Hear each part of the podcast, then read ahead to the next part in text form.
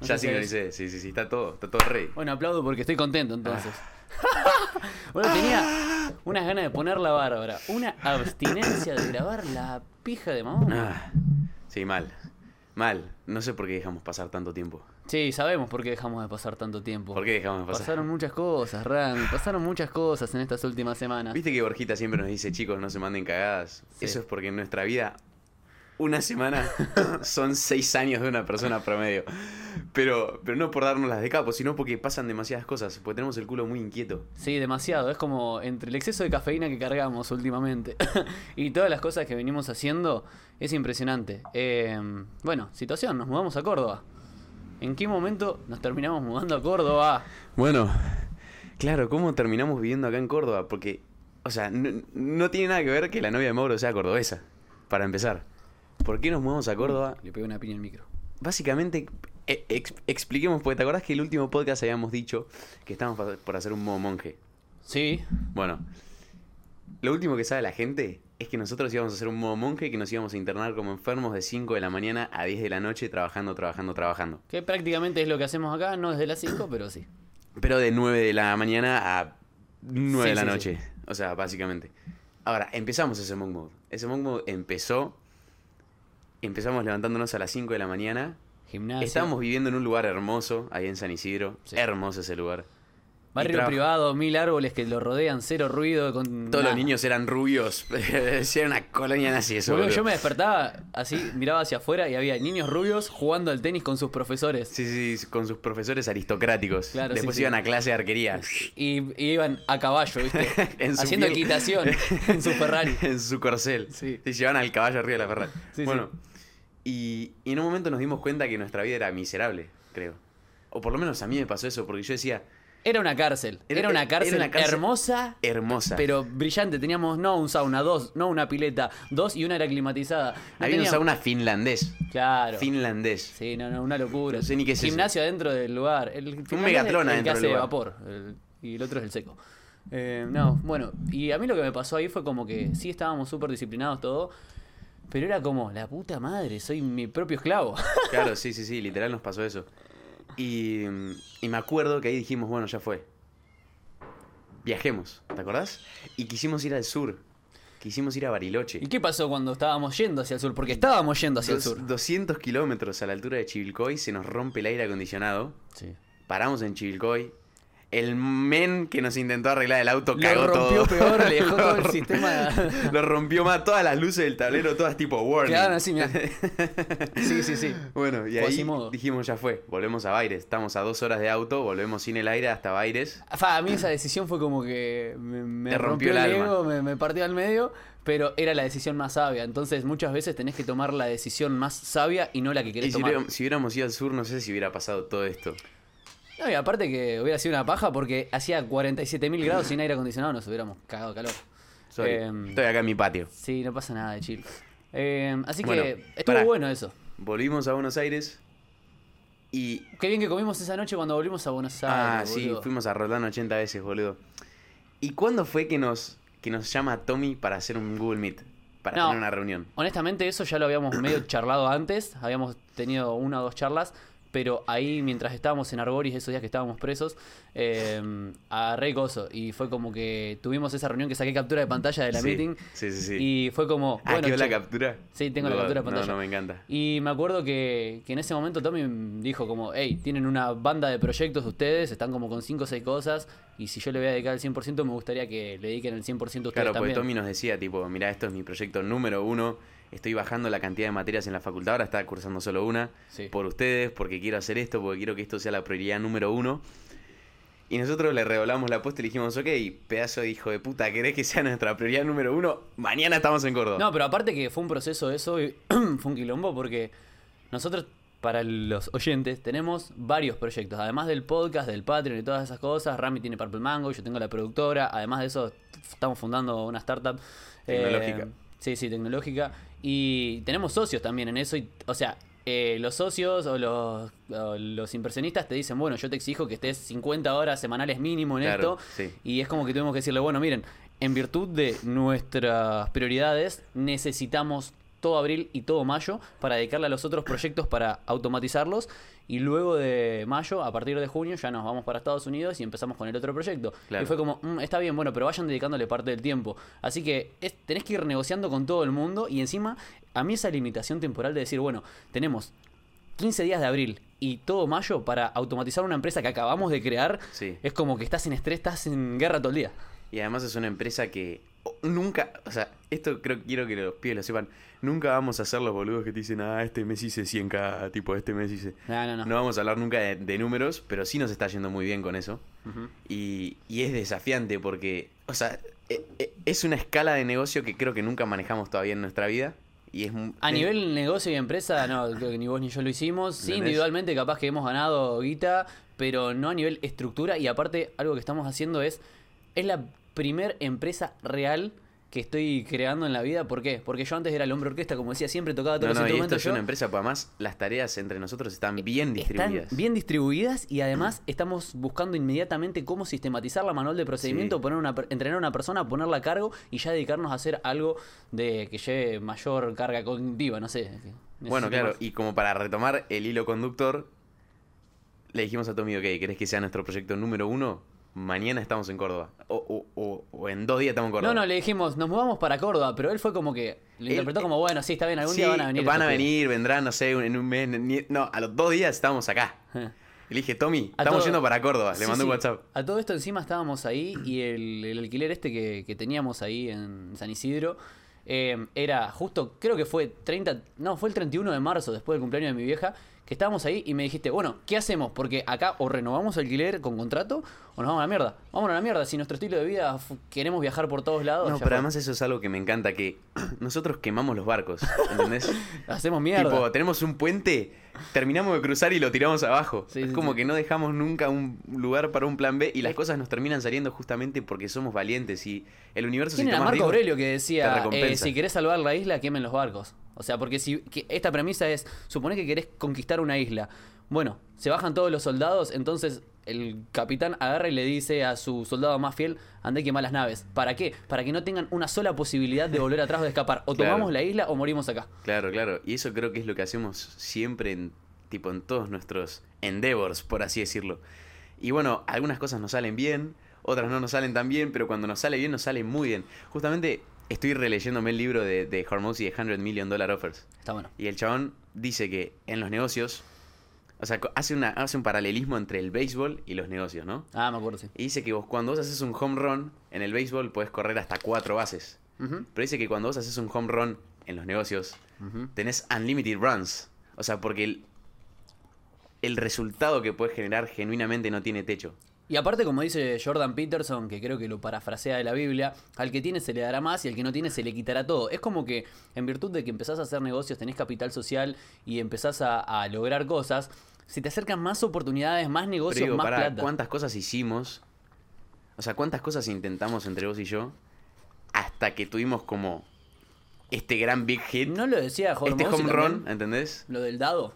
¿Cómo era la teoría del dado? Claro, sí, sí. O sea, vos tenés un dado y cada dado de cada persona es distinto porque quizás yo para, para el éxito me tiene que salir la cara verde del dado, pero capaz mi dado tiene cuatro caras y en 10 intentos sale verde y el tuyo capaz tiene 547 Sí. caras porque viniste de la villa, porque hiciste no sé qué, porque la pasaste como el orto, porque capaz, boludo, de chico, no sé, ni idea, te tiraban de la cuna y te cagaban a trompa, o sea, no sé la cantidad de caras que tiene tu dado, Claro. pero no importa, vos igual tenés que tirar, tirar, tirar hasta que te salga verde. Seguirlo tirando. Es eso, es seguir tirando, con entusiasmo. Bueno, y eso es justamente lo que hicimos nosotros, porque no sé, con tu productora de contenido, con mi agencia de pedaz, con todas las cosas que fuimos intentando, todos los emprendimientos que fuimos intentando, hasta que tuvimos este home run de ahora, que, a ver, no es que somos unos cracks ni nada, No, no, pero... pero sí es la primera vez que digo, nice, bien. O sea, Que esto estuvo muy bueno, esto nos salió el- bien.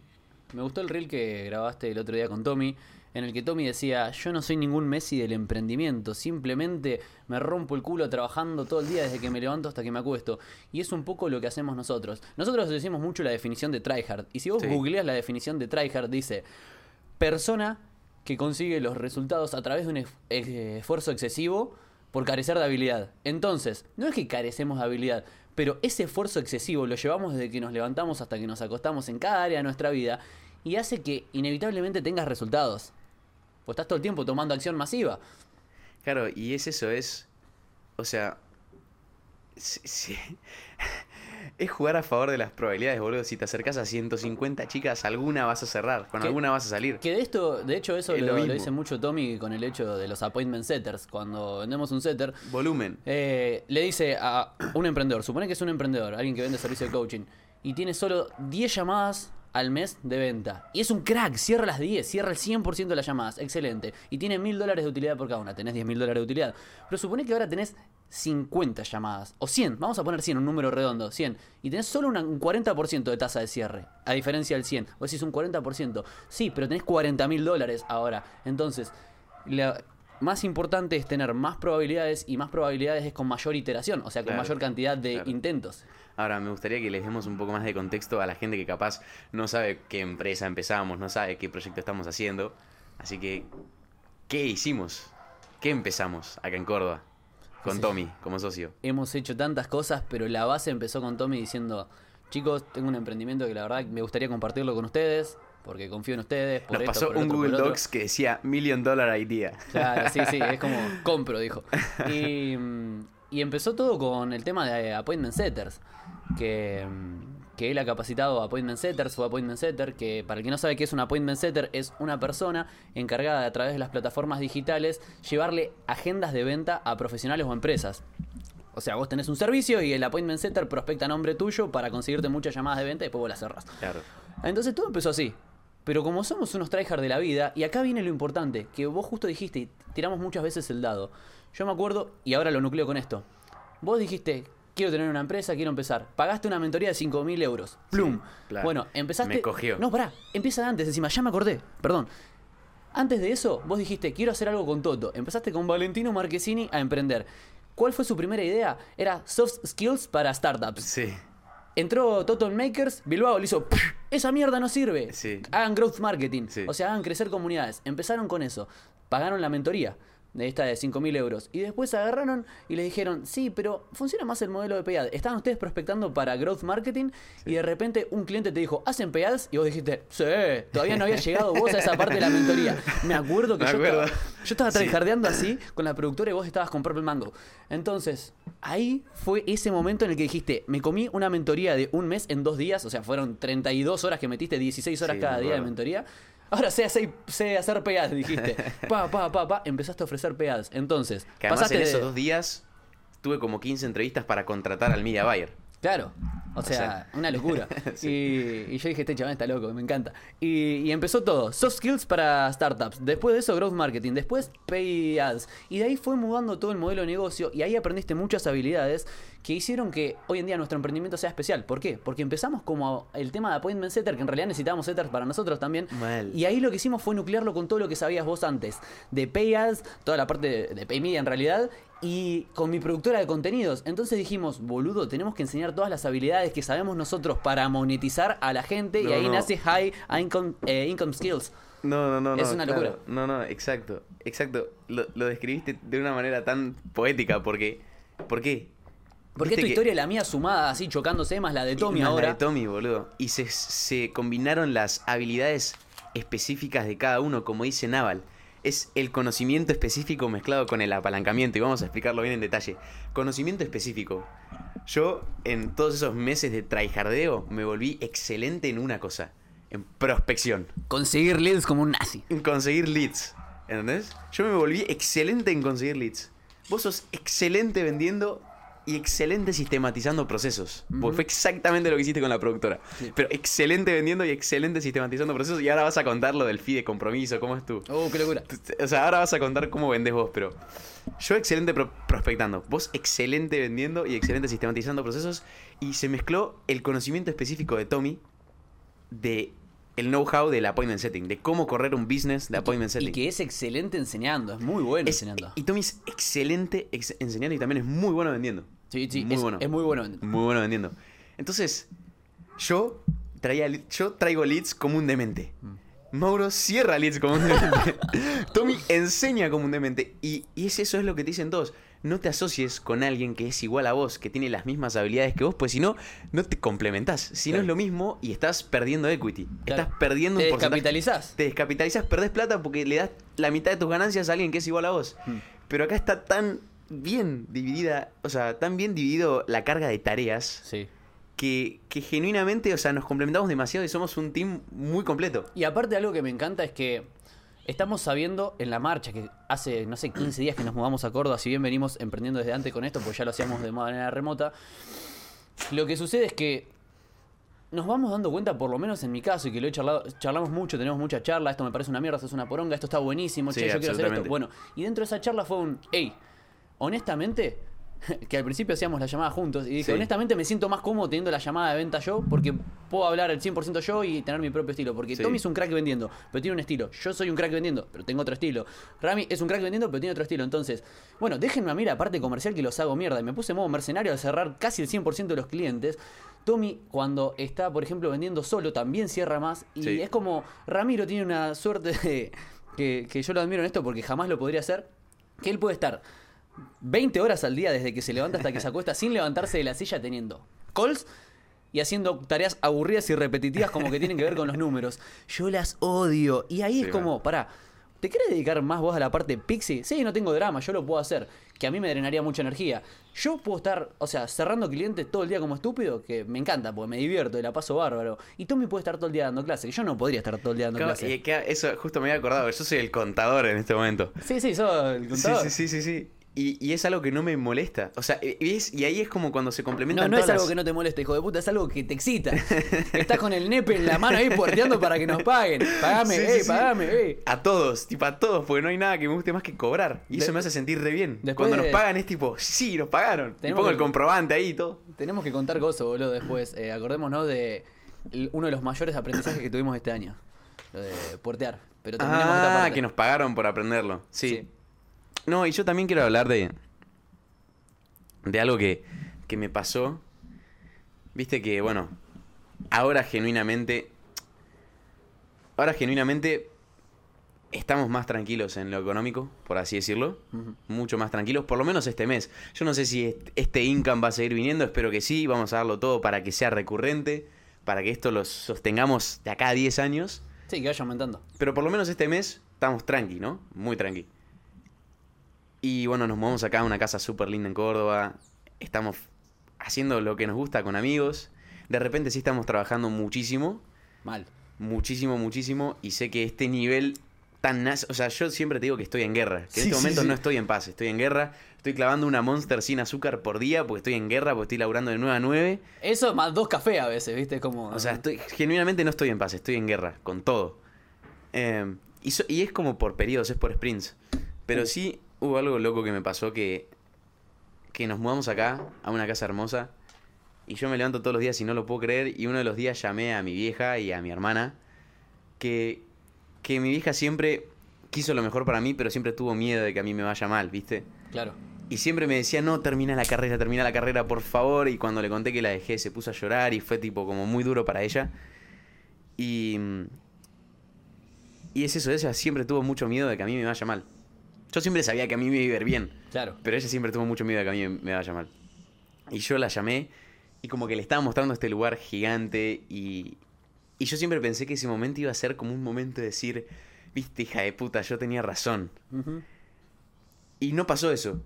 En realidad lo que pasó fue que yo me quedé tranquilo por ver que mi mamá estaba tranquila. Por Claro. ver que ella estaba feliz de que yo estaba bien. De que tenía casa y comida. Y yo siempre pensé que iba a ser con mis viejos, tipo, ¿vieron hijos de puta? Yo tenía razón y me fue bien. Claro. Pero ese, ese sentimiento no lo tuve nunca. Fue simplemente un saber, un quedarme tranquilo de que ellos ahora están tranquilos de que yo estoy bien. Completamente. Pero en ningún momento me vino esa necesidad de echarles en cara nada. Ni siquiera de decirles, son los hijos de puta, no creyeron en mí. No, no. O sea, Y eso habla de lo sano que estás emocionalmente. Como dice, creo que es T. Harv Eker en Los secretos de la mente millonaria, que dice, si los frutos del éxito provienen de una raíz amarga, el éxito llámese tu carrera, el dinero, tu pareja o lo que sea que vos consideres éxito en esa área de tu vida, si provienen de una raíz amarga, entonces el fruto no sirve. ¿Por qué? Porque el fruto está podrido, porque tiene gusto a mierda. Si vos agarrás y tu éxito es, "Ja, voy a estudiar la carrera de lo que sea, inserta aquí su carrera, Sí. para demostrarle a mi padre que, que estaba equivocado, o voy a hacer tanta guita para demostrarle a tal que estaba equivocado, vas a ver que cuando vayas y le digas, "Ja, viste que yo podía hacer esto, les va a chupar un huevo, Claro. te van a mirar como diciendo, sí, pero sos un pete igual, van a seguir pensando que sos un pete a pesar de tus logros y te vas a sentir mal. Entonces, habla de lo sano que estás, de que realmente lo hiciste por y para vos, y que lo bueno es que encima te alegraste de que ella está tranquila y que puedes seguir con tu vida normal. Claro, es que, es que, es que justamente yo no estaba jugando su juego, sino que estaba jugando mi juego. No estaba jugando el juego del estatus, estaba jugando el juego del dinero, como diría Naval. Claro. Y, y yo creo que siempre entendí que, por, o sea, por más de que yo he tenido discusiones fuertes o feas, por más de que yo he tenido discusiones fuertes o feas con, con mis viejos un montón de veces, diciéndoles tipo, no sé, discutiendo mal, cagándonos a puteadas. Yo creo que en el fondo siempre entendí que ellos querían lo mejor para mí y todo lo que me decían era en función de lo que a ellos les ayudó a sobrevivir Obvio. y de lo que ellos creían, genuinamente creían que era lo mejor para mí. Por eso nunca me tomé personal que me digan, deja de pelotear con los videos, ponete a estudiar. Claro. Nunca me tomé personal que digan, pone, eh, agarrá un trabajo y dejate de joder con estas cosas. ¿Entendés? Nunca me tomé personal nada de lo que me dijeron porque yo entendía que ellos tenían intenciones genuinas de fondo. Totalmente. Eso está en el libro Los Cuatro Acuerdos y es uno de los que te dicen no te tomes las cosas como algo personal, que en definitiva las personas siempre que dicen o hacen algo es porque creen que es lo mejor para vos. Exacto. Pero de repente los demás no saben qué es lo mejor para vos. Incluso a veces ni vos sabes qué es lo mejor. Entonces, hacele caso a tu eh, gut feeling que tiene millones de años de, de evolución. Claro. Como dijo Rami, yo sabía que todo iba a estar bien. Y ese sabía, no sabes bien qué es, pero es una sensación interna que decís, siento confianza, sé que todo va a estar bien en algún momento, así que confía en eso. Claro, sí, sí, sí. Sí, exactamente eso es. O sea, pero justamente vos sabés que las cosas van a estar bien porque vos tenés referencias previas de que en situaciones similares hiciste las cosas bien. Es lo que decimos siempre de que somos los favoritos de Dios. O sea, Sí, pero porque vamos al cole todos los días, hacemos toda la tarea, hacemos porque nos lo levantamos y lo primero que hacemos cuando nos levantamos es ir al gimnasio. Mm. Después volvemos del gimnasio y lo que hacemos es trabajar todo el puto día. Yo ayer me grabé como 6 videos más. Antes de ayer me grabé 15 videos, ¿entendés? Todo contenido para las redes. Claro. Y después de grabar contenido para las redes me pongo a trabajar. Y ayer me quedó tiempo libre y me puse a leer a Hormozzi para repasarlo porque estoy por dar una mentoría y quiero asegurarme de tener bien los conceptos frescos de ese libro, pues me parece clave. Entonces es como que todo el día, todo lo que puedo hacer, lo hago. Sí. Entonces es como que digo, bueno, yo de mi parte hice la tarea, estudié. Después, si me va mal en el examen, Ya lo fue. recuperaré, Sí, lo lo- daré de nuevo. Pero sabes que mucho. eventualmente, con la cantidad de iteraciones, te va a ir bien porque sos el alumno preferido. Porque vas todos los días, boludo, pues estudiás, pues hacer la tarea, pues hacer las cosas que tenés que hacer, que se supone que tenés que hacer. Sí. Y en algún momento el universo va a decir, bueno, está bien, estás con el pito tan duro que le voy a dar algo, tomá. Es como el nene que está hinchando las bolas de quiero ir a tal lado, quiero ir a tal lado. Decís, bueno, hizo toda la tarea, se portó bien, limpió la pieza, hizo todo, ya está, llévalo a tal lado. Es Claro. completamente eso. Eh, sí, estamos todo el tiempo tryhardeándola duro y dándolo todo. A mí algo que me pasó acá, o sea, es como que siento que vos desde que llegás, llegamos acá, estuviste en un estado de apreciación de qué linda casa, qué lindo esto, qué lindo lo otro, y como, eh, como muy apreciativo. Yo desde que llegamos acá es como, hemos hecho un montón de cosas, y todo lo contrario, es, o sea, he estado neutro, pero yo me considero a mí mismo una persona que la mayor parte del tiempo está feliz y a veces tiene sus momentos de bajón Sí. o, o de neutralidad, ¿viste? El neutro es que no siento nada, estoy ahí chill. Sí. Bien. Durante estas semanas he estado neutro con algunos momentos de felicidad de arriba y digo, ¿de dónde carajo viene eso? Y tuve que hacer un análisis y hacer mucha autoconciencia, sacar mails y un montón de cosas y lo terminé charlando con vos y digo, me di cuenta que estoy siendo infeliz por las cosas que estoy haciendo en el orden. Y en este caso el orden de los factores sí altera el producto. ¿Por qué? No estuvimos grabando podcast porque nos levantamos, vamos al gimnasio, después del gimnasio llego o me pongo a trabajar en el gimnasio y tenemos reuniones mínimas de las 9 de la mañana hasta las 6 de la tarde y es una, otra, otra, otra, otra, otra, otra, a veces ni almuerzo. Sí, mi y- día laboral termina a las 9 de la noche. Sí, sí, o sea, porque tenemos reuniones hasta las 6, pero después nos seguimos cagando a palo. Y claro, no tengo ganas después de grabar un podcast. Entonces le digo a Rami el otro día, bueno, número uno, necesito yo grabar un podcast porque es mi momento de psicólogo de la semana, es mi momento de autoconciencia, es mi momento de paz, es mi momento favorito y no Sí, estaba teniendo mi momento favorito. Más allá de la audiencia que los amamos a ustedes y que queremos seguir aportándole valor durante toda la vida haciendo esto que nos encanta, soy re egoísta y lo necesito por y para mí para que a mí me haga feliz. Porque si yo hago lo que a mí me hace feliz, le voy a aportar más valor a ustedes. Entonces necesito grabar podcast. ¿Cómo lo hacemos? Y acá es cuando te tenés que enfocar en el sistema, como diría James Clear. Es que no te le vas hacia tus metas.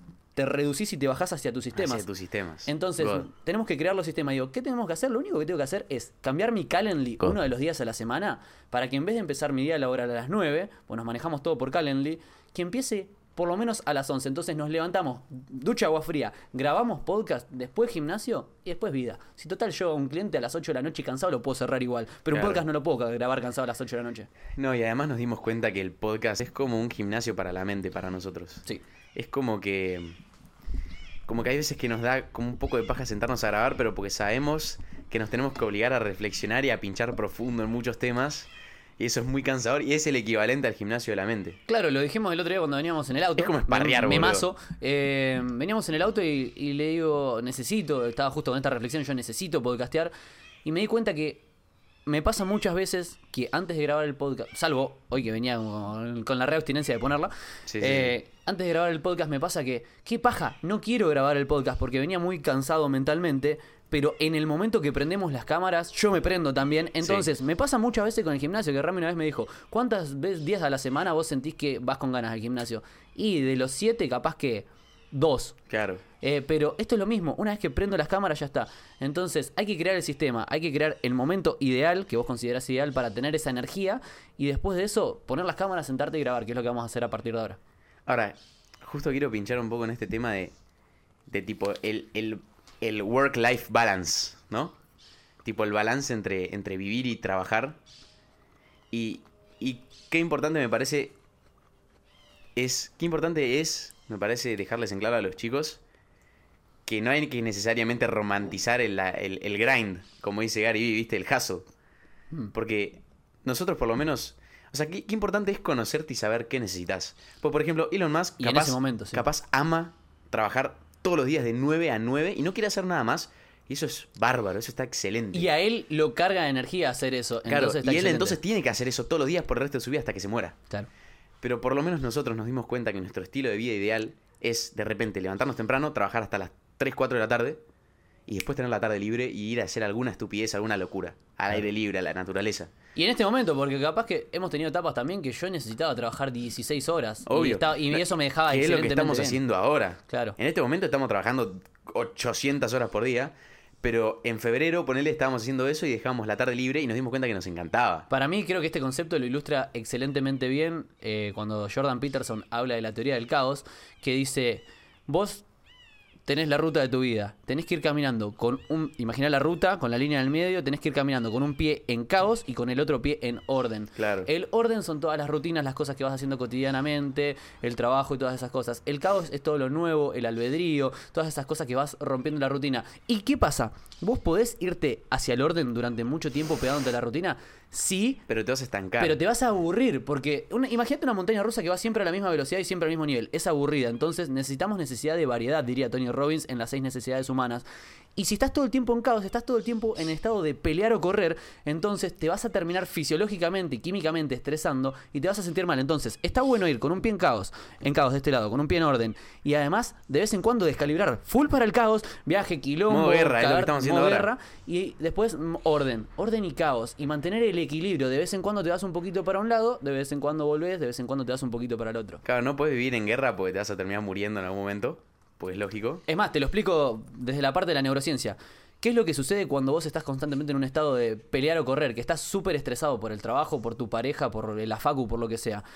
Tu cerebro se activa el sistema de pelear o correr, que es que el cuerpo genera el adrenalina, la adrenalina hace que el corazón bombee más y después se segrega cortisol. ¿Qué es lo que hace el cortisol? Es un neurotransmisor que va a la sangre en busca de azúcares.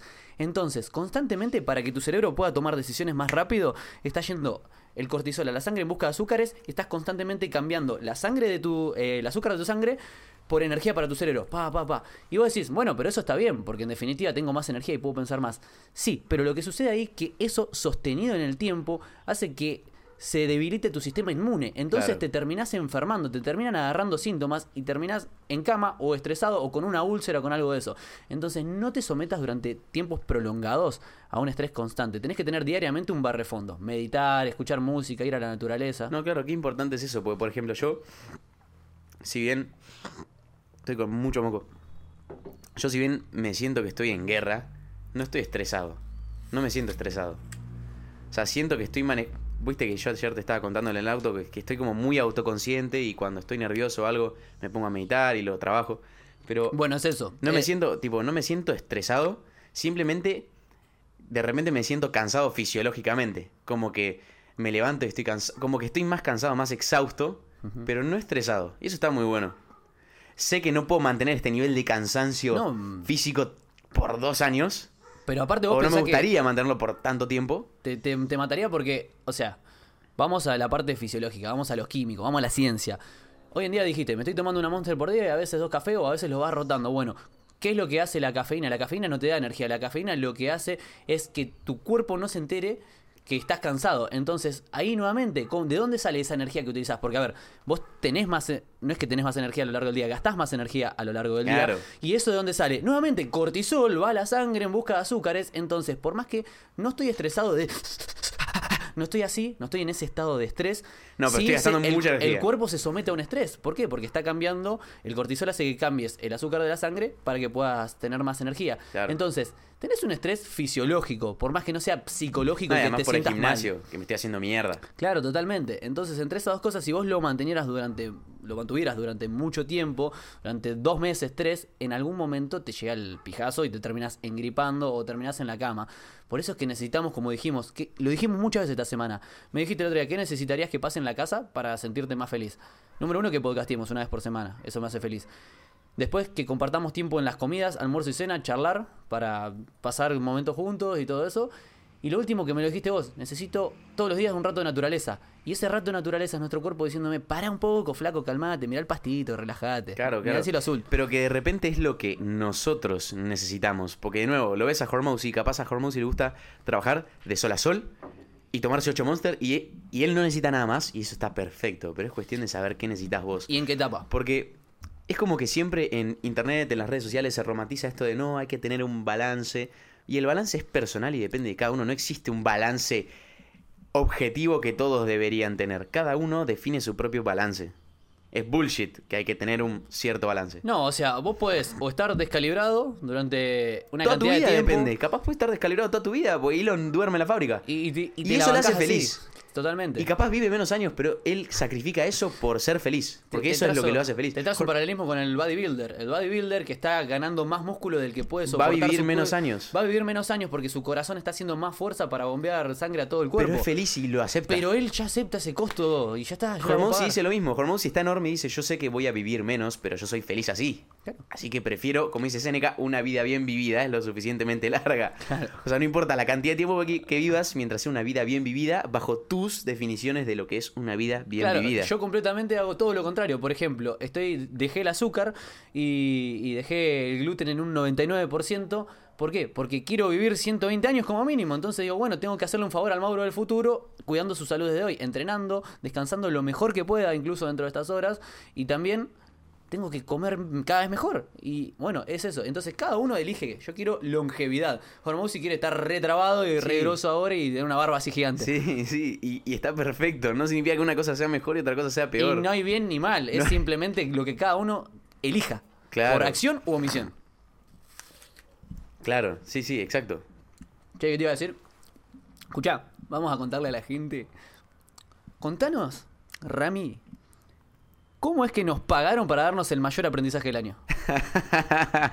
bien, bien, bien, me gusta, excelente. En materia de emprendimiento. Lo que el mayor aprendizaje del año que aprendimos en materia de emprendimiento es el puerteo. ¿Qué sería el porteo? ¿Qué sería el puerteo? Maurito, como todos sabrán, trabajó en la policía muchos años y él tuvo un jefe en un momento que ese jefe le dijo que los policías son hijos del rigor. Sí, los empleados, y todo el mundo es hijo de Río, estudiante, policía, empleado, pero bueno. ¿y qué significa que seas hijo del rigor? Y el jefe le explicó a Maurito que vos tenés que estar con la pija en la punta del orto de todos tus empleados, cosa de que si se dejan estar, se cogen solos. Claro, si te resbalás o te patinás de la línea que tenés que seguir, vos te coges solo. Claro, bueno. Entonces todos somos hijos del río, ahora todos nos tienen que estar persiguiendo con la pija en la punta del orto, cosa que si nos descuidamos medio segundo, plum, te cogiste solo. Entonces, ¿cómo aprendimos esto y por qué nos pagaron? 750 dólares nos pagaron para aprender esta lección. Qué bueno. Estábamos ahí en San Isidro, antes de venirnos para Córdoba, y nos cae un cliente, que es un cliente de mucho renombre, una startup Tecnológica norteamericana, madre, sí. tecnológica de la puta madre, que levantó como 3 millones de dólares en serie de Semilla, que es una banda. No sé lo que van a levantar en serie A, o sea, va a ser una locura, 50, 60 palos, ni idea. Y mm, bueno, nos cae este cliente por conexión de Ian, ¿no? Y cuestión que este cliente nos pide que hagamos una campaña de influencer marketing para las redes, para TikTok. Nos pide también que le hagamos contenido. Bueno, un, un clientito así no, de agencia, un cliente bien de agencia. Sí, sí, sí. Bueno, y cuestión que... Era un a- entre la empresa de Rami y la mía. Claro, cuestión que empezamos a trabajar con él. Tenemos la llamada de, bueno, está bien, cerramos, listo, les pagamos. Bárbaro, cerramos un Uy, cliente. tenemos, tenemos una buena anécdota de eso. Nos ahora saludamos, ponemos One Kiss de Dualipa, todo, toda la boludez. Y el chabón, primer mensaje que nos manda, chicos, ¿podemos postear el primer video en las próximas 24 horas? Y además lo manda tipo, che, hey guys, ¿cómo andan? No podemos postear el video en las próximas 24 horas así con una sonrisa, ¿viste? Claro. Nosotros decimos, ¿qué hijo de puta? tipo, acabamos de decir, tipo, próximamente tengo que conseguir gente para, tipo, tengo que Claro, armar el equipo. Teníamos con- que entrevistar como 30 creadoras de contenido. Claro, pues habíamos armado un grupo de Telegram con 30 creadores de contenido para ver quién nos funcionaba mejor, para que hagan un videito de prueba y ver quién... Claro, y vos calculá que era como un casting. Nosotros teníamos que mandarles para que hagan el video, ellas tenían que grabarlo, Era editarlo, literalmente, un- había que hacer un casting con más de 30 personas. Teníamos que armar el grupo de trabajo de influencer marketing. Un quilombo. Sí, el Slack, todas las cosas que un tenés que hacer. quilombo era. Y el chabón dice, che, ¿no pueden postear el, próximo, el primer video en las próximas 24 horas? Nosotros decimos, sí, bueno, dale, intentamos. Pasan 24 horas, obvio que no posteamos nada.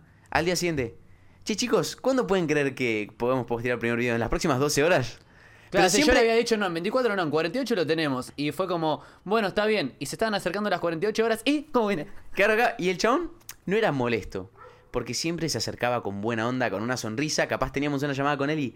Che, chicos, ¿qué onda? ¿Cómo andan? ¿Cómo vienen? Che, ¿creen que podremos tener primer video en las próximas 12 horas? 24. Aparte, era, Carismático. era ese amigo que no golpea la puerta antes de entrar a tu pieza, que entra y... Che, bro, ¿qué onda? Escucha, era, te llamaba sin avisar, me sentía violado. Claro, claro, claro. Estaba con la pija, pero no la sentía en la punta, la sentía adentro O sea, ya. así los huevos te golpeaban así. ¿Entendés? Y, y no nos caía mal. ¿Por qué no nos caía mal? Porque hay gente que es molesta. Pero este tipo era muy carismático. Sí. Entonces, ¿cuál era la virtud de este chabón? Que utilizaba su carisma para estar ahí puerteándote con la pija en la punta del otro y vos no, no te sentías mal. El Te chabón, sentías hasta culpable. el chabón hacía que vos te sientas culpable. Que vos digas, fa, soy un pajero, dale, ya pasaron 48 horas. Dale, y todavía cierre no buena onda. ¿Cómo Pero no le voy a estar dando eso? Justamente el efecto que él causaba no era un efecto de ser molesto, sino que era un efecto de que vos te sientas culpable y que vos trabajes más. Claro. Porque te lo decía con una tranquilidad, con una sonrisa, con un carisma que te causaba que vos te sientas culpable. Y ahí está la lección. Y ahí fue porque decimos que nos pagaron 750 dólares por aprender la lección de emprendedurismo más grande del año. Que es la siguiente. Si vos te acercás con una sonrisa, tratando bien, con carisma, con buena onda, con un genuino interés de, che, dale, quiero arrancar, pero entusiasmado verdaderamente y no molesto, no de bajar la orden, sino decir, che, chicos, dale, ¿cuándo arrancamos? Buena onda, carismático, vas a hacer que la gente dé lo mejor de sí, Claro, claro. que dé su mejor versión, para que las cosas salgan bien y salgan rápido. Y vas a causar ese efecto de que la otra persona se sienta como culpable de decir, dale, loco, tengo que dar lo mejor para arrancar. Sí, sí. Y, es eso, es estar todos los días pendiente, che, preguntando, che, ya podemos arrancar, che, ¿cómo viene esto? Che, ¿cómo viene esto? Todos los días ahí pendiente, con buena onda y con carisma. Es algo que tienen, me doy cuenta, las personas que están en startups te- tecnológicas, por lo menos en Estados Unidos, que lo vi de Cliff Weitzman, que lo vi de Jan Kostadinov, que, Que están todo el día Ian, preguntando, ejemplo, che, che, estamos ¿cómo con un va? proyecto ¿Cómo va esto? ¿Cómo va esto? Y, ¿Cómo va y esto? están todo el tiempo, che, ¿cómo vinimos? Poner, decís que te comprometes a las 24 horas a hacer algo y a las 12 horas te dicen, che, ¿cómo venís con eso? Ya te van preguntando de buena onda. Es el follow-up que es la pija para que la sientas. Claro, tipo, es como que te- te va pincelando, ¿viste? apretando los cantos, ¿viste? A Ian teníamos una fecha que era para el 31 de mayo. Y Ian dijo, y che, no la podemos hacer para la el podemos 15. hacer para el 15, ¿no? Como diciendo, dale, ustedes Y pueden. nosotros le Es dijimos, como, ¡ah! ¡No! ¡Hijo de puta! Para el 15 no. Y yo fue como que en ese momento le digo, mira, honestamente, eh, sí podríamos, pero en virtud de eso, eh, no puedo hacer, puedo hacer esto, pero no puedo hacer otro. Bueno, me parece bien. O sea, no es que lo hacen de gozo. Y acá está Claro, la no es que, diferencia. no es- claro, exacto. Está Sí, la diferencia explícalo. entre lo que es el poder. el autoritario tirano Claro, vos, vos o sea, versus el líder. Es ser un líder versus ser un tirano. Vos tenés la diferencia entre poder y autoridad. El poder es algo que yo ejerzo por fuerza. La autoridad es cuando yo te doy mi voluntad a vos para que vos ejerzas a través mío. Entonces, es como. No es lo mismo el jefe de policía que viene y te dice, no, porque yo soy el comisario, vos tenés que hacer esto, el otro, el otro, y que lo terminás odiando porque encima te hace sentir mal y hiere tu, tu ego, que al que te dice, y chicos, ¿cómo vienen con esto? ¿Cómo vienen con el operativo? Eh, Y si te ¿estamos?". preguntan todo el día, Y, todos es- los y días aparte te con buena onda, como diciendo, ¿cómo vienen? ¿Necesitan algo para poder Claro, llegar claro. al objetivo? Es como, ¡ah! No le puedo hacer esto. No le digas, es como, eh, no, no, no, no te queda otra que decir, me siento un pajero, tengo que hacer más. Claro, sí, Eso sí, sí. generas. Completamente, sí, sí. Es, es una locura y está súper bueno. Y nosotros lo reincorporamos con nuestros equipos de trabajo. Entre nosotros, nos vimos puerteando. Que aparte es tipo, no sé. Por ejemplo, a mí me pasaba mucho que yo antes, encima fui policía, yo era de esos policías de que. ¿Cómo venís con el operativo? ¿Está? Bueno, dale, te quedan, te quedan media hora. Entregá porque si no, te corto las piernas. Bueno, así. Y que boludo, hacías que a mí me. A mí en la policía hay dos grandes grupos de personas de los que trabajaron conmigo. Los que me amaban y lo que, los que me detestan hasta el día de hoy, enfáticamente, y me siguen stalkeando en las redes y dicen, ah, este es un no sé qué, pa, pa, pa. Claro. ¿Pero por qué? Porque yo los porteaba violentamente. Era un puerteo violento. Sí, sí, y ahí me di cuenta que, bueno, igual siempre fui un excelente líder. ¿En qué sentido? Yo, por ejemplo, tenía un grupo de 22 bicipolicías a cargo mío. Lo que hacía era, constantemente estaba preguntándole cómo estaban, le, sabía sobre su familia, encima estaba full carne y en ese momento recién lo había leído, lo leía todos los meses. Y entonces le preguntaba cómo estaban, esto, lo otro. Estaba ahí con ellos y, por ejemplo, no sé, venía alguien y me decía, che, Mauro, no, pasa que estoy, te veo preocupado. No, porque mi mujer, esto, lo otro. Bueno, tomate medio franco la semana que viene. Una vez vino un comisario y me dice, Domínguez, ven para acá. Sí, ¿qué pasó? ¿Cómo haces? ¿Cómo hago para qué? Sos el único al que no le falta nadie nunca en el tercio. Y es fácil, le digo. Yo sé qué es lo que necesita mi equipo y mi gente y se lo doy. A mí la gente no me miente y no me pasa carpeta porque muchos policías pasan carpeta psiquiátrica, carpeta por un montón de cosas y en realidad no están enfermos. Pasar carpeta es pasar certificado en el cole. Claro. Entonces, muchos Claro, te pasan eso. A mí no me pasaba nadie eso. ¿Por qué? Porque yo le daba lo que ellos necesitaban y se sentían en ese aspecto culpable. de, No, no lo voy a cagar a Maurito. Porque si ellos muchas veces me decían, no, porque ando con tal problema. Bueno, tomate el franco. Después me lo devolves en otro momento o vemos si tenés algún procedimiento, te damos algunas horas. Entonces yo estaba atento a eso. Después me odiaban porque era el más rompebolas con, bueno, tenés que hacer estadística, tenés que hacer esto, pa, pa, pa, pasaba. Yo tenía la lista negra, ¿viste? Tenía Sí, la sí. lista negra, era Sí, nazi. sí. Yo pasaba y los veía. Yo era oficial de control, estaba a cargo de que la gente hiciera su trabajo. Era el smart contract que me fijaba que laburaran y que no se acobacharan. Entonces yo pasaba y lo veía y anotaba en una libretita. Bueno, oficial fulanito, eh, tal hora, en tal lugar, sin boina, así y así y así, y anotaba todas las cagadas que se mandaba. Yo Claro. no le decía nada a nadie, nadie sabía de la lista negra. Pero después cuando venían y me decían, che, necesito esto, cuando me lo pedían de mala forma, decía, ¿pero por qué crees que lo mereces? Porque yo vengo a trabajar. Eso es lo mismo que tenés que hacer cuando la policía de la provincia de Buenos Aires te paga un sueldo. Mirá, y sacaba mi lista negra y empezaba, tal fecha te encontré sin boina, tal fecha estabas acobachado, tal fecha hiciste esto, tal fecha hiciste otro. ¿Sigo? Nada, tremendo.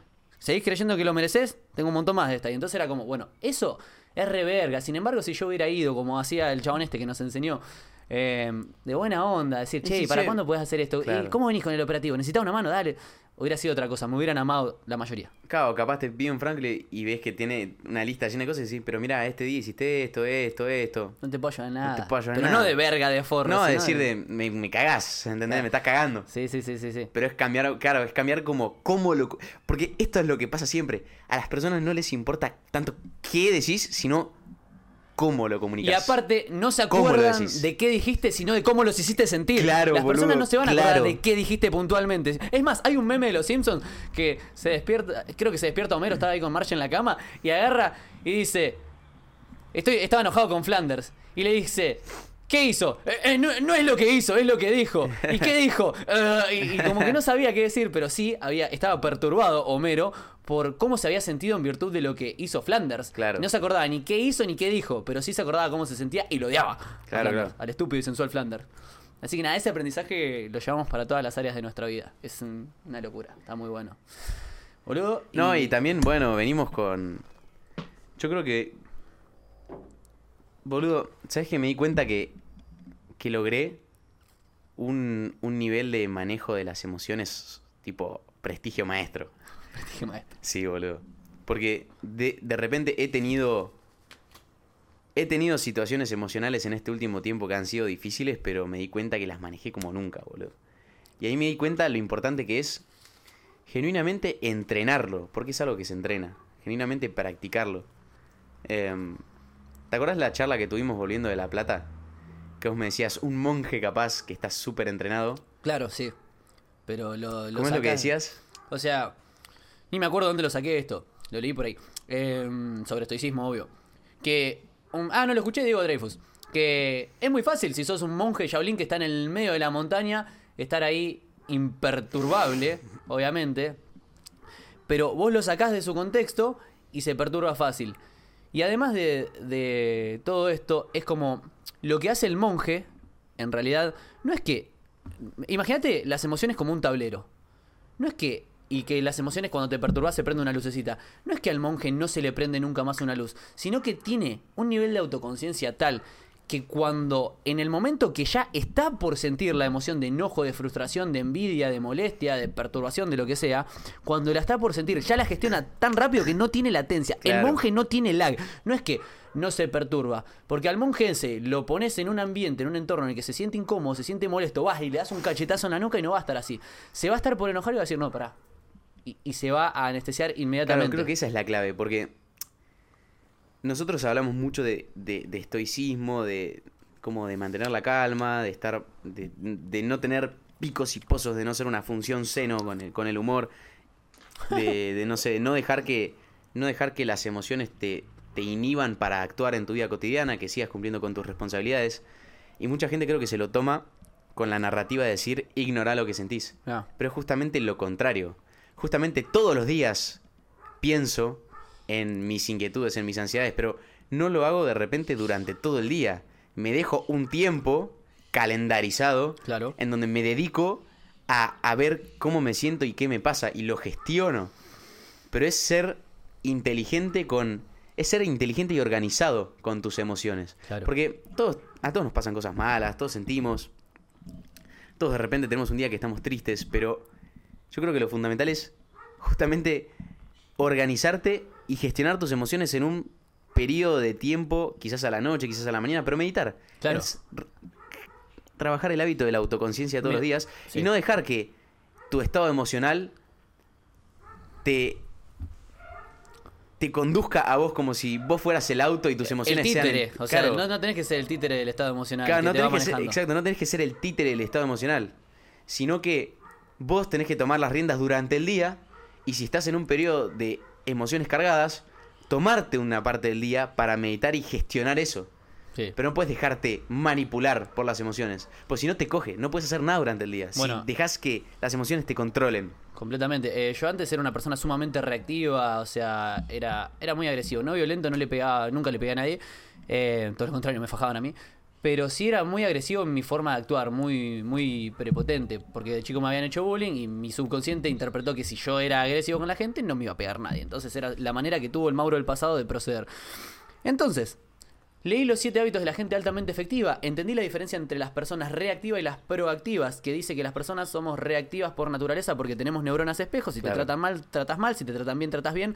Pero que hay que buscar ser proactivo. ¿Qué, qué es una persona proactiva? El tipo de persona que no espera que las cosas sucedan, hace que las cosas sucedan. Y además que en lugar de reaccionar en virtud de sus emociones, acciona proactivamente en base a una lista de valores que la tenés que ir creando. ¿Y cómo haces eso? Porque, nuevamente, dijimos, el monje no es que no tiene el tablero ahí, sino que no tiene entre que se da cuenta de la emoción y eso. Lo que tenés que hacer es estar autoconsciente de tus emociones y además gestionarlas lo más rápido posible. Y si hay un momento en el que no las podés gestionar, esto lo aprendí en el libro En Cambio de Stanislao Bachrach, que es el biólogo argentino que siempre lo nombro, vos tenés que poner pausa a tus emociones.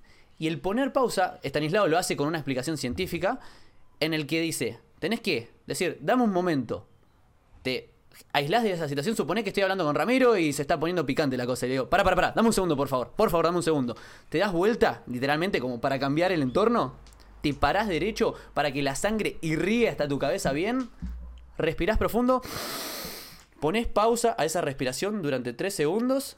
O sea, respirás en 4, mantenés 3, largás en 7. Y eso ya te va a calmar ese estado emocional. Y a lo sumo, accionando en virtud de tu lista de valores, decís, mira, en este momento estoy muy cargado emocionalmente, no te puedo dar una respuesta ahora, charlémonos después, en un ratito. Y ahí pusiste pausa y lo gestionás de esa forma Claro, conscientemente. me gusta mucho lo que dijiste, que es poner pausa. Esa pausa de la que habla Mauro se entrena, porque Sí, obvio. Yo cuando era más chico, tal vez, no sé, me cortaba mi novia y se me caía el mundo abajo y no lograba poner esa pausa. Pero No sabes dónde está el botón. esa pausa, claro, esa pausa es el autocontrol. Esa pausa es tener al, al muñequito dentro de tu cabeza golpeándote así, molestándote todo el día y vos decís, no, pará, a la noche te atiendo, a la noche charlamos. Claro. Pero ahora no porque tengo que trabajar, porque tengo que ir a entrenar, porque tengo que hacer mis cosas. Sí. Y si te atiendo ahora, me vas a cortar el día a la mitad. Te genera un ciclo abierto, te gasta energía, te lleva atención para Porque, ese claro, momento y no puedes dar lo mejor de vos en lo que estás haciendo. Pensar en la mierda durante el día te drena, te deja muerto. Claro, vos pensás que tenemos el SAR, el sistema activador reticular, que lo que hace es, imagínate que en tu cabeza vos tenés todo cámaras alrededor tuyo, todo, todos los sensores de tu cuerpo, que es el- los periféricos, ¿viste? Claro. Es la parte del hardware. Y tenés un muñequito adentro tuyo, un, un obrero tenés adentro tuyo, que es el que lleva la atención. Imagínate un chabón con muchas pantallas. Un tipo, imagínate una persona. Entonces, si está prestando atención a esta parte de la pantalla, no ve lo que está pasando acá. Claro. Eso es el SAR. Enfoca su atención conscientemente hacia algún lugar. Entonces, supone que vos tenés a ese Bob el constructor Es como, en tu es como en la película de, de- en la película de Toy Story que hay un monito viendo todas las pantallas. Claro, sí. ¿Viste sí, la sí. película? Ahí- sí, que sí, está el monito bueno. viendo todas las pantallas y cuando ve algo ¡ah! se vuelve loco. Y se vuelve así. Y hay una película que se llama Intensamente, que está basada en neurociencia, que te habla sobre cómo actúan las emociones. Y está muy bueno. Miren la película Intensamente, que es un dibujito, que está basada en neurociencia. Bueno, entonces vos tenés el SAR, que es un bobo del constructor que tenés en la cabeza, que si mira esta parte, pierde la atención de lo que está acá. Nucleándolo con lo que dijo Rami. Si vos de repente estás pensando en, uh, mi novia me dijo esto, uh, mi jefe me dijo esto, mi socio me dijo esto, y ahora tenés que estar estudiando para la Facu, es como si vos estuvieras mirando 75% acá y solo 25% acá. O 90% acá y solo un 10% a la Facu. Entonces, por eso es que te trancas muchas veces y que te trabas, porque tu atención está dividida y en porcentajes más grande para lo que te está generando el ciclo abierto que para cosas. ¿Cómo hago entonces? Te doy un manual de procedimiento ahora. Pones pausa, respirás, te parás derecho, decís, después lo atiendo, lo agendás. Es súper importante. El cerebro es Para, para, que te quedes tranquilo. Claro, para que te quedes exacto, tranquilo. exacto. Tu cerebro está creado, fue diseñado para crear ideas, para unir conceptos, no para retenerlos. Es pésimo reteniendo conceptos tu cerebro, es malísimo. Hay diferentes tipos de memoria que no voy a entrar en eso. Pero entonces, para que vos te quedes tranqui, con una sensación de paz de lo voy a gestionar, ¿qué haces? Sacá tu celu, que todos tenemos un celu, lo estás usando ahora probablemente, y anotás en un blog de nota en tu WhatsApp o donde se te cante gestionar tal cosa y te pones una alarma en un horario que sepa que vas a estar relativamente tranqui y decís, bueno, me quedo tranquilo o tranquila de que ya lo anoté y que lo voy a gestionar. Y supone que en ese momento no lo pudiste gestionar. Dijiste, hoy a las 10 de la noche lo hago y que no lo puedes hacer porque estás con otra cosa, lo reagendás, pero lo haces a lo largo de toda la semana. No, claro, o directamente tener ese tiempo diario de reflexión. Yo ponerle siempre antes de irme a dormir cuando estoy ahí en la cama, tipo dormitando, siempre me pongo a reflexionar sobre las cosas que me molestan. O sea, siempre me pongo en esa meditación inboxero, Mm. a limpiar mails. Sí. Y cuando trabajás ese, ese estado de autoconciencia todos los días, ya te sale en automático y vos te quedas tranquilo de decir, me surgió esto, Avión. tipo, no sé, me acaba de surgir esta situación, pero me quedo tranquilo porque sé que hoy a la noche lo voy a pensar. Tipo, hoy a la noche lo voy a gestionar, chill. Bueno, y ahí- ahí Eso es Logro importante. poner la pausa. Eso es importante y cada uno, los dos mejores momentos para meditar, mejores en virtud de qué, Mauro? En virtud de tus ondas cerebrales son cuando te despertás, que todavía estás como en ondas alfa, o sea, que estás en un estado más tranquilo y accedes más fácil a tu subconsciente, o cuando te vas a ir a dormir. Hay gente que no puede meditar a la noche porque está hecho verga y se duerme, entonces hacelo predominantemente a la mañana. Busca a la mañana o a la noche, pero los dos mejores rangos horarios son en eso. ¿Por qué? Porque a lo largo del día vas a estar gestionando muchas cosas y vas a estar premiado por todo lo que pasó antes. Y después también cuando haces tareas cotidianas, tipo cuando lavo los platos me gusta. A eso cuando entras en flow. O cuando estoy viajando, boludo, en, en- en auto, lo que sea. Sí, eso lean el libro Flow de Mihaly Jinsen. Ahí me pongo a limpiar mails. Siempre aprovecho. Esos tiempos muertos son ideales para autoconciencia. A mí me pasa mucho que, que esto lo hablaba con Julie, que por ejemplo, viste que dicen, oh, cuando tenés caos en tu cabeza, tu casa es un quilombo, muchas veces pasa eso. Y a mí lo que me pasa es que cuando siento que tengo mucho lío en la cabeza, que no pude atender mis mails durante muchos días, que tengo el spark así, lo que me gusta hacer es literalmente ordenar un espacio físico. Y mientras ordeno el espacio físico, voy meditando y pensando y ordenando mi espacio mental. Eh, entonces, por ejemplo, normalmente mi pieza está siempre ordenada, siempre prolija, pero capaz que bajo y me pongo a ordenar un quilombo que hizo alguien más. O en Junín tenía un amigo que su casa era siempre un caos, siempre un quilombo. Yo lo que hacía era todos los viernes iba a su casa, ¿ok? Y almorzaba con él, entonces me iba dos horas antes y le limpiaba y le ordenaba toda la casa para yo ordenar mis mails. Era mi mo- momento de meditación. Mientras le limpiaba la casa a un amigo, le hacía un favor y después comía junto con mi amigo y era súper agradable. Tenés que forzar en tu agenda ese momento de autoconciencia. Ahora, qué importante que es, boludo, porque. No sé, me pasó que esta semana tuve como uno o dos días de ruido. En donde yo igual me, sent- me puse a meditar dos horas por día. O sea, como que. Pero qué importante es ser autoconsciente del ruido que tenés en la cabeza. Porque es el contraste que, del, que siempre habla, del que siempre hablamos. Si nunca meditaste, vos estás acostumbrado a vivir con el ruido Claro. en tu cabeza. Y capaz no sabes la diferencia. Claro. Pero cuando sos una persona que está acostumbrada a no tener ruido en la cabeza, cuando te viene el ruido es insoportable. Es genuinamente una tortura. Y me pasó esta semana que capaz tuve dos o tres días de ruido y me fui a la terraza dos, tres horas Claro. a apagarlo, a decir, me voy a cagar a trompadas conmigo mismo, voy a esparrear, pero necesito apagarlo porque no puedo vivir con este ruido, me está matando, me tortura. Completamente. Y es clave esa parte que, que me gusta porque en los entornos, el entorno en el inner circle mío, lo hacemos todos, que es date el espacio. a- Posponé, cambiar las reuniones, hacer lo que tengas que hacer. En el momento que sentís que estás demasiado cargado y que está por matar un jubilado, Sí. agarré y Ahí, basta. comunicalo. basta. Sí. Tipo, Rama el otro día viene y me dice, Maurito, pasó tal situación, te aviso por si me ves raro, estoy bien, pero estoy gestionando eso. Perfecto, gracias por avisar. Tenés que comunicar a tu entorno cercano de qué carajo te está pasando. Porque si no se da libres de interpretaciones de, debe estar enojado conmigo, le debe haber pasado esto, le debe haber mostrado lo que hizo. Entonces, no, comunica eso y después, inmediatamente, date el espacio para gestionarlo. Sea una, dos, tres horas, tomate todo un día si lo necesitas. Gente, tuve un problema personal y reagenda todo lo que Es como que se te rompa el auto, lo tenés que llevar al mecánico. No Claro. puedes salir a andar si está y roto. si estás hecho mierda en el medio de la ruta, frenás, llamás a Laca y te quedás esperando ahí. Claro, pero ahí ese, ese, ese- ese paralelismo es perfecto porque si te surge una situación que te está llenando de ruido la cabeza, la tenés que solucionar, porque Sí. si no, no, no, podés seguir, no podés Dale, avanzar. Che, voy al baño. Dale. Eh, y bueno, nada, eso que dijo Maurito me, me- Voy a pasar por el otro lado, está cerrada esta puerta. eso que dijo Maurito me gustó, que es que si vos estás compartiendo tu vida con un entorno, es fundamental comunicarlo rápido para que, para que sepan que, que no es que estás mal, sino que simplemente estás gestionando lo que te está pasando. Eh, y de nuevo, quiero recalcar este concepto de, de- del ruido en la cabeza. Si nunca en tu vida meditaste o fuiste o trabajaste el hábito de la autoconciencia, porque meditar no es ponerte como un monje Shaolin en el medio de la montaña, tipo a levitar. Simplemente es tomarte un rato todos los días para ver cómo, cómo te sentís, para ver qué ansiedades tenés, para ver qué te está pasando, para ver cuáles son los cabos sueltos que tenés, para ver cuáles son los dragones que no estás matando que tenés. Entonces, para quien no está acostumbrado a meditar o no lo hizo nunca, ese ruido en la cabeza a vos te parece normal.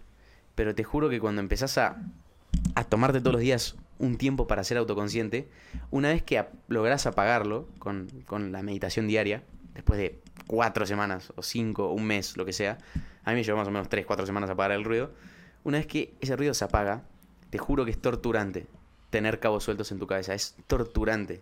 Tipo, no me deja dormir en paz. Entonces, qué importante es lo que, lo que dijo recién Mauro de decir, no sé, el otro día, esta semana, justo me, me surgió una situación que fue desafiante emocionalmente para mí. Y yo al toque le dije a Mauro, mira, estoy con este tema, lo estoy manejando. Y automáticamente eran las 4 de la tarde, que yo a esa hora tengo que estar laburando. Subí a la terraza y me quedé de 4 de la tarde a 7 de la noche meditando en la terraza intentando apagar ese ruido. Y al día siguiente hice lo mismo. Ruido de Daniel Kahneman, sí, escuché. Entonces, nada, me parece fundamental. Pero para lograr llegar a ese nivel de autoconciencia, de reconocer cuando hay ruido, Claro, para tener Es- el bíceps así de grande tenés que haber entrenado el bíceps durante muchísimo tiempo, pa. Claro, absolutamente. Entonces tenés que todos los días, por lo menos 10 minutos, sentarte a ver qué carajo te pasa, qué cabos sueltos tenés, qué dragones no estás matando. Todos los días. Y ahí te vas a empezar a dar cuenta de a poco, vas a decir, "Ah, esto me está Es generando, más, esto es no, un cabo no sabes cómo esto hacerlo, ruido". ni siquiera te vuelvas loco o loca eh, haciendo cosas raras. En esta tipo de meditación que decimos sacar mails, lo único que tenés que hacer es asignar un rango horario, 10 minutos, 15, 20, una hora, lo que quieras. Al principio te recomiendo que metas más horas, que arranques con una hora y después que vayas bajando, pero si tenés solo 10 minutos al día, con 10 minutos está bien, te sentás sin distracciones, sin el celu, sin nada, una hoja en blanco, una lapicera, te pones así a mirar la pared, modo ayuna de dopamina, y cuando se te va a la mente un pensamiento, lo que haces es llevar la atención a ese pensamiento. ¿En qué pensé? Tengo que comprar ropa. tengo que comprar ropa. ¿En qué pensé? Eh, me peleé con mi jefe. Me peleé con mi jefe. Vas bajando tus pensamientos a una hoja. Y una vez que los bajaste, ¿por qué pensé en esto? Ah, y después solo se te va a ir hacia las emociones que tuviste. Porque ahí viene la autoconciencia. Primero van a ser Boludo, boludeces. es justo Y eso que decís. eh, lo vas a ir bajando ahí y lo vas a ir atendiendo. Bueno, de todos los títulos que puse, ¿cuál, ¿en cuál tengo que pinchar y profundizar? Porque tengo que comprar ropa, me chupa un huevo. Pero el. Ah, eh, mi jefe me faltó el respeto. ¿Cómo me faltó el respeto? Mi jefe habló, yo interpreté. Ah, ¿y por qué siento que me faltó el respeto? Porque dijo, sos un pelotudo. Entonces él es irrespetuoso, pero yo no me siento ofendido. Justamente eso que decís lo hago todos los días. Pero, o sea, no inconscientemente, pero cuando me doy cuenta, cuando me cacho, teniendo un pensamiento en automático, digo, "Psh, pará, mono. Bueno, eh, Porque ahí siento que eso es también ruido. Tipo, eh, esos sí, pensamientos sí. en automáticos hay que atajarlos y decir, pará, ¿qué estás haciendo? El libro, en cambio, nuevamente, lo vuelvo a nombrar, lean el libro, en cambio, eh, dice... Me lo voy a leer, me voy a eh, en speech y para Lo tengo a ahí, eh, lo tengo arriba si querés, me, me lo prestó Julio y lo estoy volviendo a leer.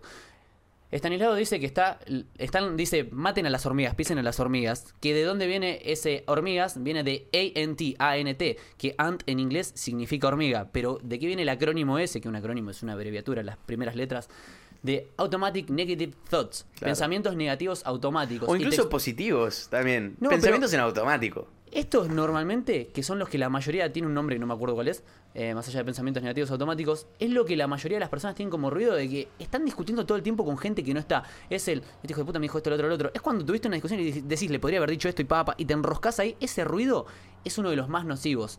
Eh, entonces, Sí, o también pensar vivir en el futuro, proyectando eso te da escenarios. ansiedad. Proyectando escenarios, que es lo que dice bueno, el, el budismo en general, tipo que pensar en el futuro te quita el presente y te roba el presente. Sí, sí, es eh, Diego. Dreyfus lo dice muchísimo también, que, que está basado en eso, en el budismo. Y en toda esa parte que es. En el momento, supone. Tuve tal experiencia. Fuimos a jugar al paintball con vos, con Tommy, nos cagamos a tiro, nos cagamos de risa todo. Lo disfruté, en ese momento estuve 100% presente. En el momento que estoy volviendo en el auto, pensando en lo que hicimos recién, ya me estoy perdiendo el presente. Me estoy Sí. perdiendo la calle y la hora. Me estoy perdiendo disfrutar ese momento ahí. O en el momento que saliste del paintball y revisaste WhatsApp y ves 500 notificaciones de trabajo en el... Ahí Te fuiste. Te fuiste. Y ahí tenés que decidir conscientemente a dónde Es llevar no, tu atención. la verga. Cuando llegue a casa y me ponga a laburar, reviso todo. Claro. Listo. Ahora, ¿qué me sirve? Ponerme a proyectar en el futuro si estoy viajando en el auto yendo a casa. ¿Me ¿Qué voy a hacer la- ahora la en el auto? con agua, por favor? Sí, obvio. Eh, sí, completamente. Algo que quería charlar, que lo, medio como que lo charlamos en la semana contigo, es re uruguayo contigo. Che, me re gusta este micro, está re sexy. Re sexy. Y es azul, como te gusta a vos. Si le Sí, quieren regalar algo a Ramiro algún día, que sea azul. Sí. Eh, bueno, algo que, que estuve hablando con vos fue, número uno, vamos a hablar de dragones, de lidiar Uh. dragones, ¿ok? Número uno, está bárbara la teoría de Slay the Dragon y de andar matando dragones, pero, Pero no podés vivir matando dragones. boludo, claro. Olvídate, no podés vivir, porque volvemos a lo que hablamos antes. Vivís en un estado de pelear o correr constante, vivís estresado todo el tiempo. Y suponés que estás en pareja, suponés que tenés un socio con el que constantemente estás lidiando dragones. Va a llegar un punto en el que vas a asociar ese vínculo, esa relación de sociedad, de negocio, de amigo o de pareja con. Ay, qué paja, qué estrés, no me quiero juntar más con vos porque estamos todo el tiempo estresados. Entonces, es lidiar el dragón que tengas que lidiar, tomate un tiempo, stop, look and go. O sea, frená, asimilá el dragón que mataste, comete su carne, nutrite de su carne. Y luego de eso decís, ahora sigo y después anda al siguiente dragón. Porque vos imaginá esto, imaginá un combate real, no con un dragón. Imagínate en taekwondo o en donde sea, te subís al ring, plum, plum, plum, me estoy cagando trompada con uno, se baja, listo, le gané. Se sube otro, plum, plum, plum. ¿Cuántos combates podés tener sin llegar a eh, volverte exhausto y, y morirte o desmayarte ahí en el lugar? Hay un límite de dragones que vos podés Claro, pelear. y eso es un ejemplo práctico. Una pareja, boludo, que puede tener 500 millones de quilombos y problemas. Y decís, bueno, a ver, tengo este tema, este tema, este tema y este tema para discutir con mi novia. Bueno, vamos con el primero. Charla emocional, lloramos, nos cagamos a palos, toda una tarde hablando. Al día siguiente no puedes tener otra de esas. No, y al día siguiente no, otra. no, al día siguiente otra. Porque por más de que sea productivo y sea para mejor y nos querramos y nos amemos, en algún momento ya no te voy a querer ver más porque voy a asociar que con vos solamente lloro y la paso como el orto. Claro, ¿entendés? sí. Y- Necesitas tener buenos momentos, cagarte de risa. No puede ser Claro, todo dragón, sí. dragón, dragón. Tipo, separarlos en el tiempo. ¿Qué tan Claro. importante es separarlos en el tiempo? Sí, to- totalmente. Es como, el- volviendo a lo del combate. Te vas a cagar a trompada y aparte también importa el tamaño y la intensidad del dragón. Hay dragones que se matan de un solo espadazo y Che, hay dragones que llevan Tipo, semanas. che, me hinchó las pelotas que dejaste todo sucio. O sea, yo soy un, pajero, listo. Claro, o sea, Una boludez. hay huevos de dragón, hay dragones más grandes, más musculosos, hay dragones de tres cabezas. Hay dragones de 8 cabezas y de 7 metros. sí, boludo. están las hidras, ¿viste? En que le cortas una cabeza y le salen dos, boludo. Sí. Entonces, eh, qué buen concepto el de la hidra. Se me acaba de ocurrir. Sí, y, sí. y es una cosa que terminaste de matar, que a mí me pasó, no es que soy un superado, me acaba de pasar en el último plazo, en el último tiempo. Entonces, aprendan de mis errores, no los cometan ustedes. Y es, ¿mataste el dragón? Frená, pará de matar dragones y decir, ok, listo, buenísimo. Y asimilá ese dragón y cada uno tiene sus tiempos. Porque incluso suponés que Ramiro y yo tenemos un dragón en emprendimiento. Y Ramiro los dragones los asimila así, yo necesito dos semanas para recuperarme de esa pelea. Cada uno tiene sus tiempos, entonces sí, che, acá. Pon en pausa eso. Y otra cosa, dentro de las relaciones, relación de pareja, lo que sea, tenés varias facetas para compartir. Supone que estás con tu novio, con tu novia ahí re chill y te juntaste un fin de semana a pelotudear y a mirar pelis. Está bien mirar pelis un fin de semana y rascarte los huevos y comer boludeces si querés un fin de semana. Pero si lo único que haces con tu pareja es mirar boludeces y todo eso, la vas a asociar con eso y, por ejemplo, a nosotros que nos gusta la productividad no puedes. Entonces, tipo, tenete un rato para a la semana con esa persona para tener, ser productivos y para trabajar. Un rato para boludear y no charlar de nada importante. Un rato para tener conversaciones profundas e interesantes. Otro rato para tener aventuras. Entonces, encárgate proactivamente de agendar esos ratos con esa persona para vivir diferentes tipos de experiencia y después fluir con lo que vaya surgiendo. Tampoco seas tan estructurado. Ahora, tengo una, tengo una pregunta para vos que, Sí. que, que, bueno, me da como, como curiosidad charlar de esto, pero... Obviamente, nosotros lo, lo estábamos charlando con Tommy, ¿no? Que nosotros tuvimos el privilegio y la suerte de nacer en un entorno socioeconómico de clase alta, Ajá. ¿no? Y si bien lo que logramos yo y Tommy está en el percentil 99, que es muy poco probable que pase porque la mayoría de la gente en nuestra situación de repente no están Sí. donde nosotros estamos. Obvio. Si bien es raro, no es tan raro como lo tuyo. ¿Entendés? Sí. Porque yo de repente tuve acceso a la mejor calidad de educación. Eh, mi vieja me pagó profesor particular de inglés de Cambridge, de no sé qué mierda. Era una vieja de 70 años que hablaba tipo, hey Ramiro, what's up? Y me venía todos los miércoles y jueves a ta- taladrarme el cerebro con inglés. Entonces eso de repente me permitió consumir información en inglés y me permitió levelear mucho más rápido. Sí, sí, o sea, sí, sí. tuve oportunidades que me permitieron levelear mucho más rápido. Descubrí el mundo siendo Sí, chico. sí, competiste en Irlanda o en no sé dónde en ¿Entendés? equitación. Entonces yo a los 14 años ya tenía un inglés bilingüe. claro. ¿Entendés? Por, por dar un ejemplo, ¿no? Pero ¿cómo, cómo, cómo te sentís vos estando en, don- en la misma que nosotros, pero viniendo de la nada, del barro, ¿entendés? ¿Y cómo lo cómo cómo cómo te sentís cuando viene una persona y te dice y, y te pone excusas, ¿no? Lo quiero cagar a trompa. No, mentira. Pero ¿cómo, ¿cómo te sentís cuando viene una persona y pone excusas? Que dice, no, yo... Ah, Uy, acá que se. Dale, sí. A ver, se habrá cortado la grabación. Si bien lo de nosotros es raro, lo tuyo es raro al cubo. Utópico. Es, sí, es una película de ciencia ficción. Entonces, ¿cómo te sentís vos con, con- con- con tu nivel, primero con, ese, con esa utopía, viviendo esa utopía, y, y segundo, ¿cómo te sentís cuando la gente pone excusas? Bien, en primer lugar, para dar contexto, capaz que este es el primer podcast que escuchan, no saben quién soy, soy Mauro Domínguez. Si quieren saber más sobre mi historia, escuchen New Level Experience, el 4, no hay excusas, que ahí van a tener más contexto. De chico nací en Quilmes, eh, vengo de una familia de clase baja. O sea, literalmente de chico en una época terminé viviendo en una villa durante dos años. Nunca tuvimos casa con mi mamá, siempre vivimos en casa de prestados. Eh, nos mudamos muchas veces y vivimos muchas cosas desafiantes, ¿ok? No lo digo desde un rol de víctima, sino que describo lo que pasó. En su momento claramente lo viví como la peor mierda que me podría haber pasado porque algunas cosas me molestaban mucho, muchas cosas las viví con mucho amor y todo lo que viví como mierda entre comillas lo fui resignificando. Lo que dice Ramis, yo tengo mucho contraste con la vida con la que inicié. O sea, yo inicié eh, en el barro, literalmente. Y de ahí me fui sacando del barro. Porque no vino nadie mágicamente a decirme, "Tuc, vos vas a ser millonario, vos vas a tener una empresa, vas a hacer esto. Siempre tuve un board que me siento... ¿Viste que hablamos de la suerte? Sí. Yo siento que tuve suerte en algunos aspectos. Tuve suerte de... Mis viejos fueron divorciados. O sea, se divorciaron cuando yo tenía un año y medio y en su momento lo vi como una mierda. Ay, mi papá no me quiere, no sé. Pero de grande digo, tuve suerte de eso, porque aprendí muchas cosas. Como por ejemplo, como no tuve un papá, no pude aprender a ser un hombre de él. En vez de ser un copy-paste de mi viejo, aprendí a modelar personas.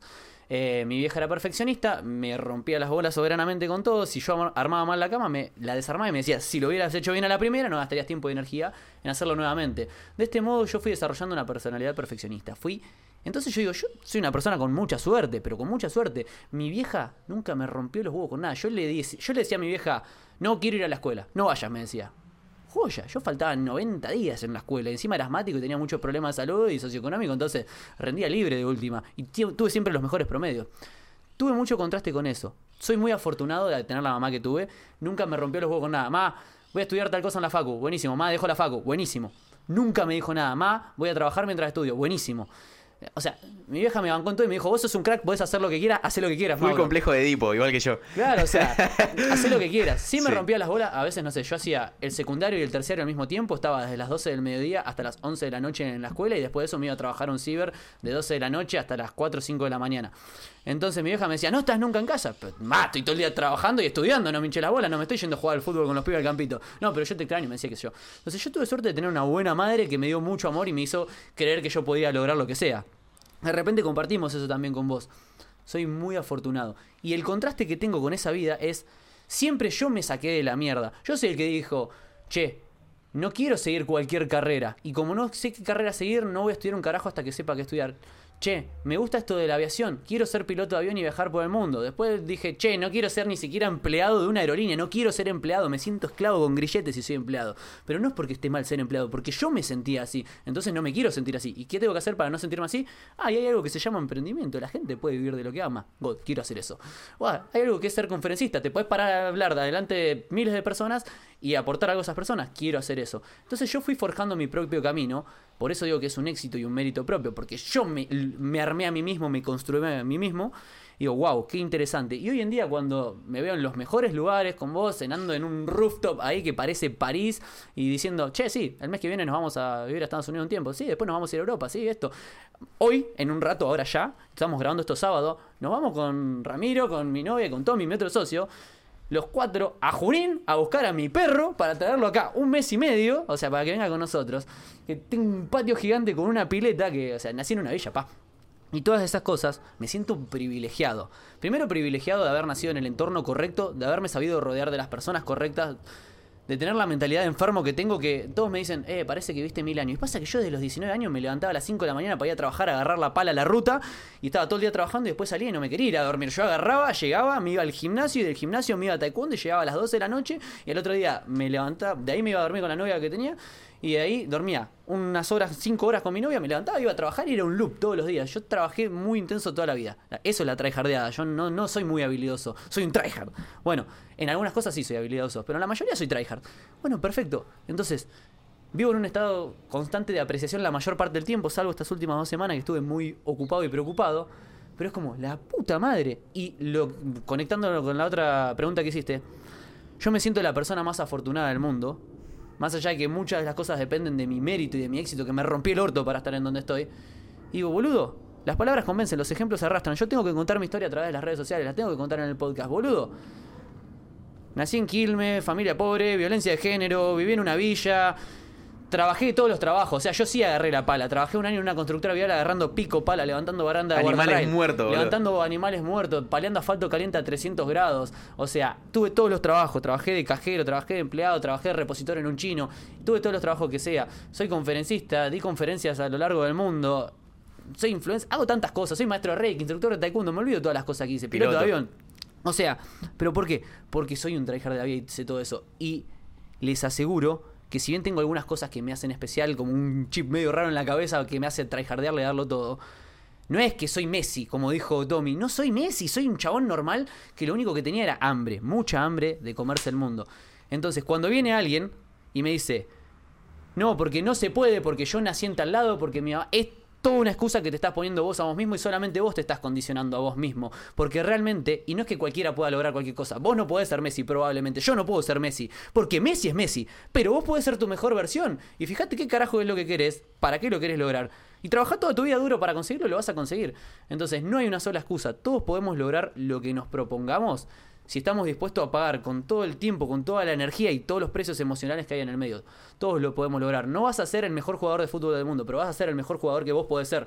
Y vas a disfrutar teniendo la vida que querés.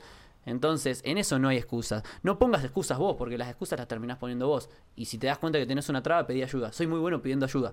Tipo, cuando no sabía inglés y tenía que tener una reunión de negocio, Rami, ayúdame. Cuando me doy cuenta que estoy trabado en mi relación y digo, esto es una creencia limitante mío, Martín, necesito una sesión de coaching, eh, no sé, constelaciones familiares, qué sé yo, busco por todos lados. No, no paro de buscar, necesito la solución, necesito sacar la traba ya. Entonces, no hay excusa. O sea, y vos tampoco pusiste excusa, porque no es solamente Mauro Domínguez que viene desde acá y tú hizo todo eso. Vos tu familia trabaja en el Estado también y mientras estabas estudiando la carrera de ingeniería te vino Juanca y te dijo, tomá, te doy una salida fácil para que trabajes en el Estado, aceptalo. Y vos, chupame la verga, Juanca, está todo bien, te rebanco, vos crees que esto es lo mejor para mí, para que yo sobreviva, para que tenga un sueldo, no sé, de mil, mil quinientos dólares y una obra social y qué sé yo. No quiero eso, yo quiero otra cosa, entonces tipo... Vos también tuviste los huevos, que esto es lo que nos une un poco, que tenemos el mismo mindset en ese aspecto, que querías libertad, que querías emprender, que querías armar tus propias reglas para tu propia vida y decir, ¿cómo quiero vivir yo? ¿Cómo decido hoy vivir? Estas son las reglas. Bueno, acepto mis reglas de juego. Y vos tampoco pusiste excusas, porque podrías haber puesto una excusa y decir, bueno, está bien, para que mi vieja esté contenta, yo termino la facu. Total, las bolas, fue como, estoy dispuesto a romperle el corazón a mi mamá, estoy dispuesto a hacer lo que sea. Y, ese concepto fue, pagaste todos los precios. Entonces, ¿no hay excusas? Solamente sí. ¿Estás dispuesto a invertir el tiempo y la energía y el dinero que tenés que invertir para lograr la vida que querés? Romperte el orto trabajando muy duro, guiándote con la intuición de hacia dónde tenés que ir y con qué personas tenés que hacer las cosas. Y además pagando los precios emocionales, llorando lo que tengas que llorar, puteando lo que tengas que putear, haciendo lo que tengas que hacer. Aceptan, aceptar también morir frente a los ojos de alguien. ¿Y ¿Qué es lo que dice? Es lo mismo que dice Hormozy. Eh, o sea, yo cuando, cuando fui a comunicar la decisión que dejaba la Facu, yo dije, bueno, yo acepto morir frente a los ojos de mis padres. Tipo, ya está. listo. Boludo, tu hermano te quiso cagar a trompadas porque le habías roto el corazón a tu mamá, fue un quilombo bárbaro. Y vos estabas como, sigo firme con mi decisión. Sí, y si querés venir a cagarme a trompada, caemos una trompada. Claro, ya pero, fue. pero aparte fue re gracioso. Yo lo vi porque justo lo cruzamos en un café a tu hermano. Y fue como. Eh, estábamos Rama y yo laburando, teniendo reuniones de negocio. Y en cada break que teníamos, el hermano era un pajarito carpintero que le decía. "Pi, pi, pi, pi, pi", Pero hacía una materia. Dale, ti, ti". era esa voz derrotista que dice Lao Tse, que, que, que está ahí Sí. constantemente poniéndote un obstáculo enfrente para que vos realmente digas. Las bolas, lo voy a saltar o lo voy a romper, lo voy a hacer mierda, lo voy a detonar a este obstáculo porque sí quiero trascender y llegar al otro lado. Pero eso es parte de la fortaleza mental, eso es también una habilidad y es también entender que si te dicen que no es posible es porque ellos creen que ellos no lo pueden lograr.